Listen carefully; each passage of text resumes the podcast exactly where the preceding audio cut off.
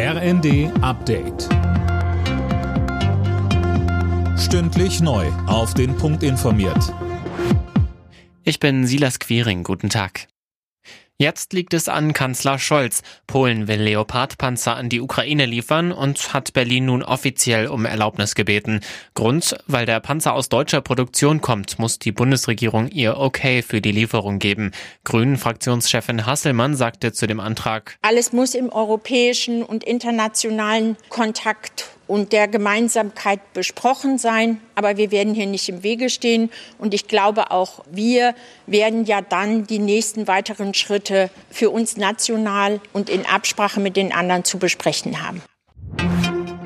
Mehr Geld fürs Personal in Krankenhäusern, Kitas oder aber bei der Müllabfuhr. Darum geht's von heute an bei den Tarifverhandlungen für den öffentlichen Dienst.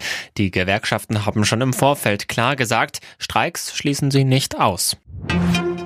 Die Parteien in Deutschland haben in den vergangenen Jahren mehr Geld vom Staat bekommen, als ihnen zugestanden hat. Das hat das Bundesverfassungsgericht jetzt erklärt. Alena Tribold. Vor fünf Jahren hatte der Bundestag mit den Stimmen von Union und SPD beschlossen, dass die Parteien deutlich mehr Geld bekommen. Verfassungswidrig, sagen jetzt die Karlsruher Richter. Der Gesetzgeber hat nicht ausreichend begründet, warum die Erhöhung notwendig war.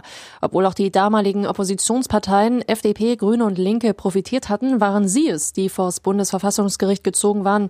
Sie fürchteten um ihre Außenwirkungen. Ob die Parteien das Geld zurückzahlen müssen, ist noch unklar. Englische Woche in der Fußball-Bundesliga. Zum Auftakt des 17. Spieltages muss RB Leipzig auf Schalke ran. Die Bayern spielen zu Hause gegen Köln, Hoffenheim empfängt Stuttgart und Wolfsburg bekommt es in Berlin mit der Hertha zu tun.